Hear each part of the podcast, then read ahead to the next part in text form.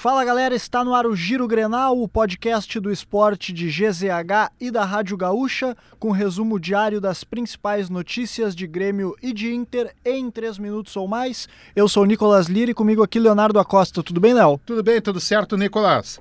Vamos na parceria, né? De MrJack.bet, palpite certeiro, saque instantâneo.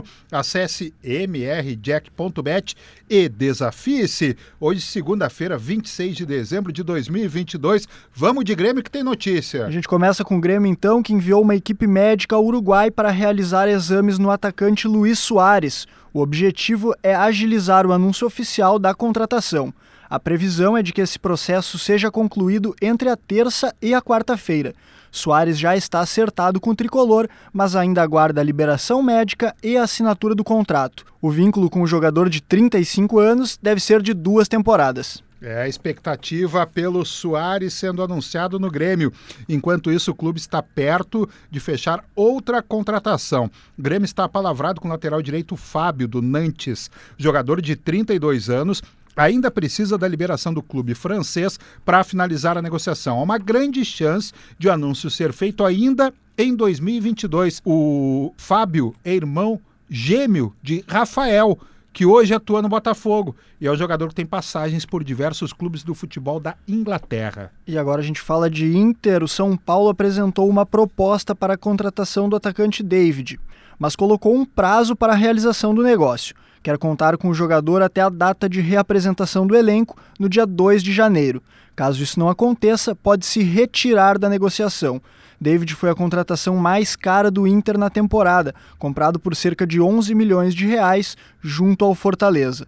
No Beira-Rio, no entanto, não rendeu o esperado, com apenas dois gols em 29 jogos. Ele trabalhou com Rogério Ceni no Cruzeiro e também no próprio Fortaleza.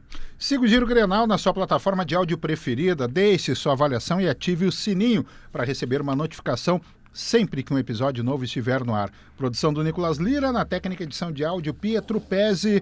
Fica a dica, né? Lá nas redes sociais, nos siga no arroba esportes GZH.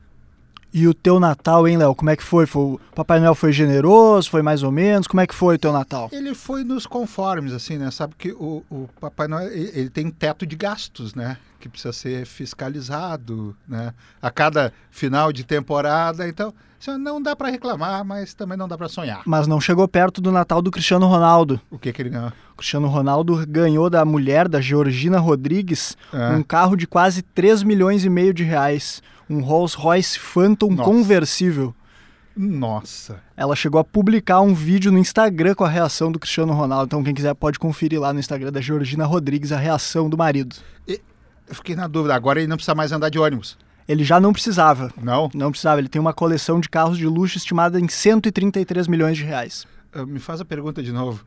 Como foi meu Natal? Como foi o teu Natal, Léo? Mas, deixa pra lá.